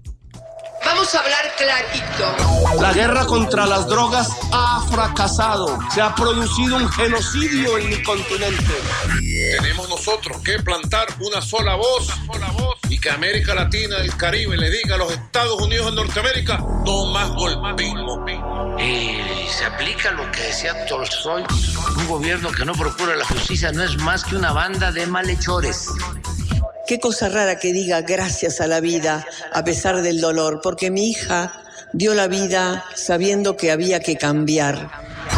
La vi ahí que, brillaba, que sobresaltaba en, ese estadio hermoso y no lo pensé y, y la fui a besar. La vida está llena de tropezones y de fracasos, pero es hermosa. Cara seca